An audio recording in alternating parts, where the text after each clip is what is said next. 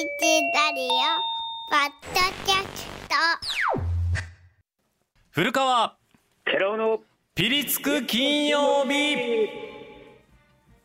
おはパソ金曜日と日刊スポーツの名物編集員寺尾博和さんによるコラボ企画シーズン2プロ野球界を常にピリピリさせる男寺尾さんに今最も旬な話題をテーマにここでしか聞くことのできない熱い話を語っていただきます。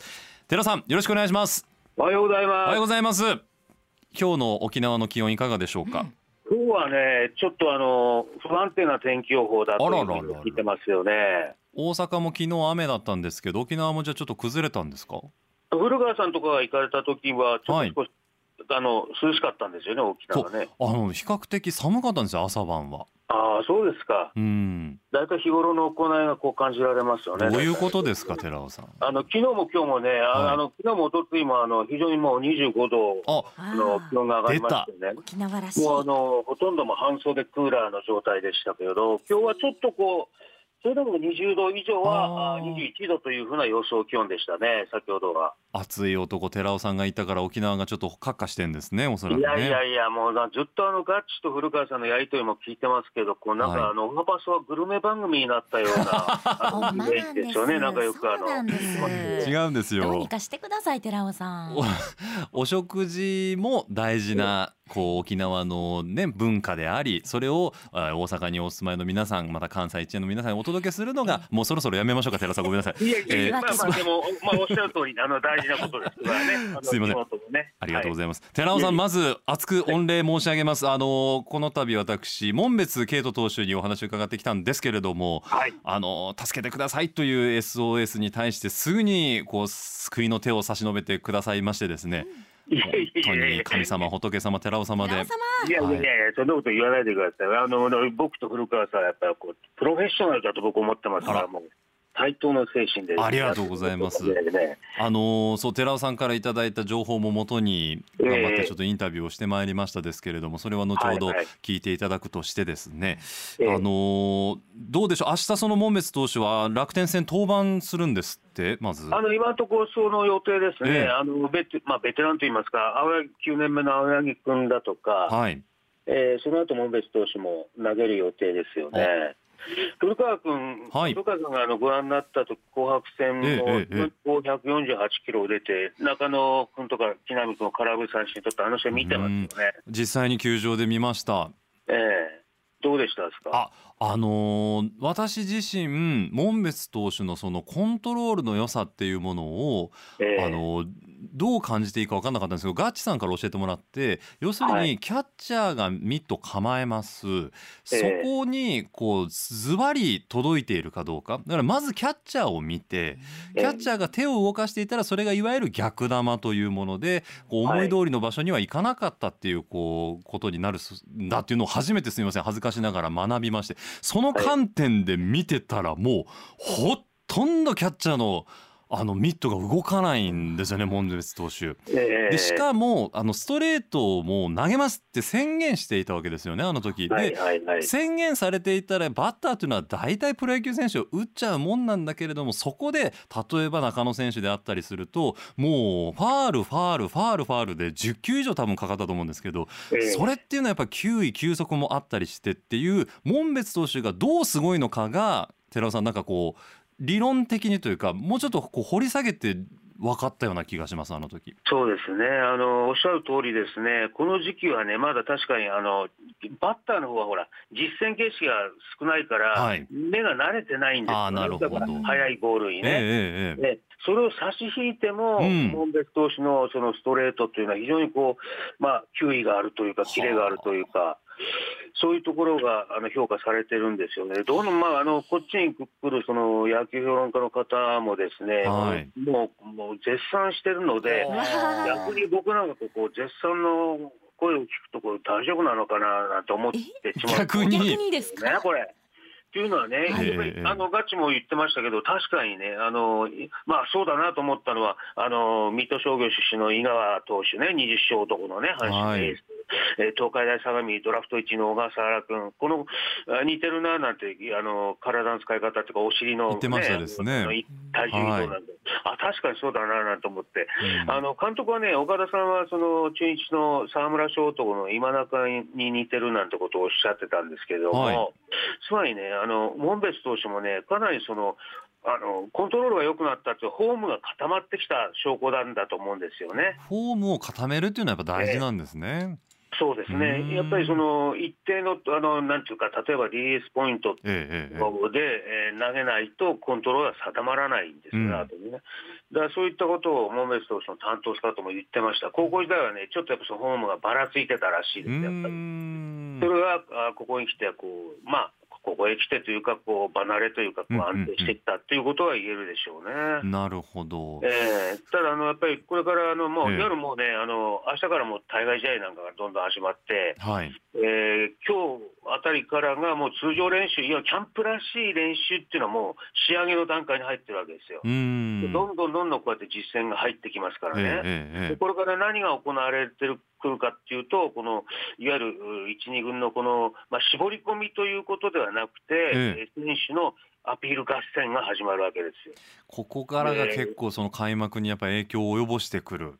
おっしゃる通り、そのうん若手ですよね、特にね。すでにですね、その1軍、2軍の入れ替えが行われてましてね、えはい。えー若手でもやっぱり西潤なんかがこう2軍に行ったりね、うーん。まあ、外国人のビーズリーも2軍に行きましたけども、えええええ今日から、あ今日はまあ1軍は通常の練習なんですけども、えはい。えー梶谷、岩貞、岩崎、えー島本、おこの辺りがこう1軍に上がってくる。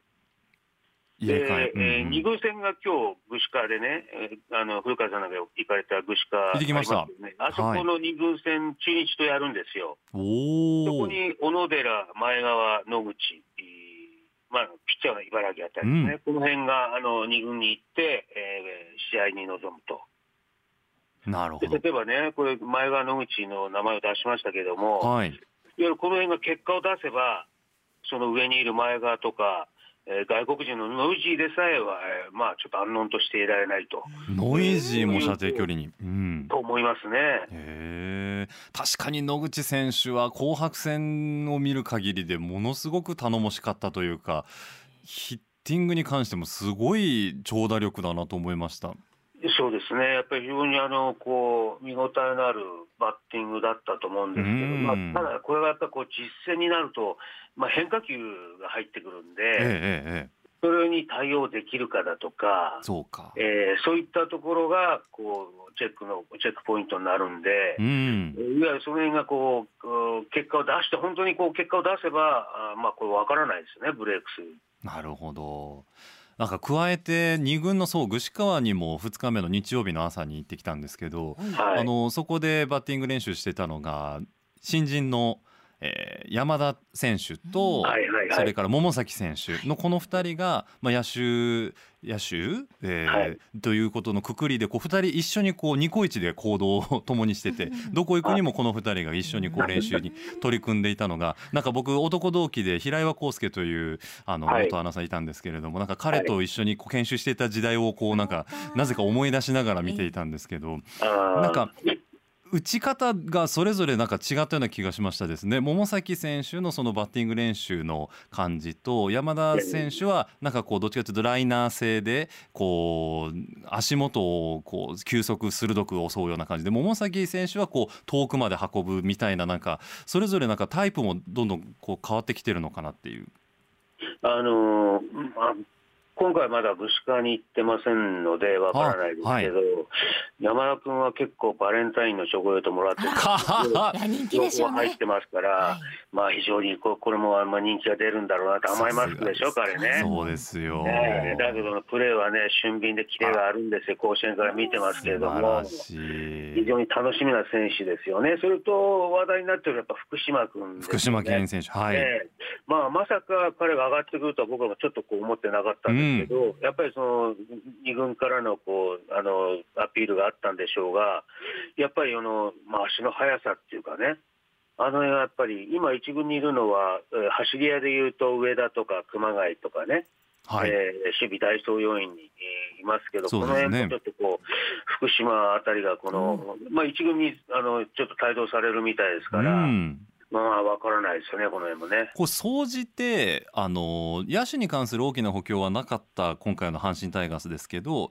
はい、岡田監督としては日刊スポーツの一面もねあの笑顔でインタビューに答えられてますけどはい。前向きな材料は多いってことですか？あのーまあ昨日ね、実は僕はあの今日休日だったんで、えあのヤクルト、ロッテ、えあ d n a 日ハムの試合をちょっとはしごしてきたんですよ。球団の、えでやっぱりね、このまあ、他球団を見るとねあの、プラスマイナスっていうことを考えると、うんそのパワーバランスが一番いいのはやっぱ阪神なんですえよ。おおで昨日あ巨人が入ってきましたよね、沖縄に。ええで、広島は昨日あの2次キャンプを沖縄でスタートさせた。うんで、大体5球団の、広島の場合は例えば FA で西川が抜けたり、うん。えー、d n a 行っても、昨日あのお目当ては僕、ドラフト1位の渡来君だったんですけども、まあ、2打席しか立たなかったけれども、その結果というよりも非常に評判がいいんです、彼もね。へでエネオスから入った外野手、ドラフト1位でね、お父さんもヤクルトの選手だったんですけれども、確かにいい選手ですよ。あのこれまで練習場も見ましたけどもね、3秒揃った、ただ、うん。やっぱり d n a もそのプラスがあるかと思えば、やっぱり今のカブスに行ってですね、あえーバウアーも、えーこのまだあ落ち着かないと。えええいうことを考えて、そういったプラスマイナスを考えると、一番そのこう戦力としてパワーバランスが整っているのは阪神だと、これは絶対言えますよね。辛口の寺尾さんが言うぐらいだから多分本当そうなんだろうなって今現時点ではちょっとなかなかこう阪神の資格がないっていうところを感じますよね。しかしこれはまだわからない、はっきり言ってね、こう実践になってこないとね。うんうんうんうん。ええ。まあ、中日なんかもやっぱ補強してますし、ええ。えまあ、巨人だって、まあ、あ安倍新監督になってですね、うん。でまあ、2年連続 4, 位じゃないですか、去年は対阪神は、まあ、6勝18敗と大きく負け越してる。うん。で、ここもね、まあ、菅野の評判が、菅野復活かなんて、えーメディアを賑わってますけれども、え。一方で、抑えのう体制がこ故障でちょっと出遅れてる。えうん。で昨日ヤクルトを見ましたけれども、サンタナなんて外国人はもういきなりこう練習試合に出てましたけれども、4番の村上はちょっと故障でちょっとこう遅れてる。うん。そういったことを考えると、やっぱり、まあほら、故障も阪神はないじゃないですか、ご存知の通り。梅野君がちょっとね、うんあの体調不良。あの調子が悪かった、体調が悪かったまあっていうで。もすぐ戻りましたしね、えあとドラフト1位のそういえばそうだ下村投手がはい、残念ながらこうねあの怪我の影響でということで、ええ。一軍の方では見られませんでしたけれども、そうですね、だからその、まあ、2位の柴君はね、はい。えー一軍で投げてましたけれども、うん。まあ、その普通だったらですね、まあ、あの下村、ドラフト1位の下村がこう出遅れてると、あ、えー危険だみたいな報道になるんでしょうけれども、それをこうカバーするにあまりある戦力だというかね。そうですよね寺尾さん。ね、だそういうところのその戦力層の厚さという、その島村はそんな慌てなくていいよなっていうことを岡田監督が言ってますから、うん、えーそうか。だからあのその辺はああのすごく安心できるんじゃないかなと思うのと、もう一点、その先ほどええモンベスの話を言いましたけど、はい。こ今年はどうやって育てていくのかねっていうところに僕はちょっと注目してるんですけれどもね。というのはやっぱりこう藤浪なんかのケースもあるじゃないですか、3年連続2桁勝った後、急にこう下降線を入ったとね。ええ。まあ、もっと言うば、高橋遥人投手、同じ左ピッチャーでね、うん。えーもうもうこれは絶対もうみ将来のエースだっていう、だけど、そうやっぱり左肘のトミー・ジョン手術で、今、育成契約で、えーなってるという、へー。21年以降、あの登板がないっていう、そういった状況もやっぱプロはありますので。うんまあ、あの一寸先は闇だということは言えるでしょうね。で、これからやっぱり対外試合始まると、おそらくどこかでね、まあ、僕の予想では、監督は雷を落としますよ、これね、え岡田監督は。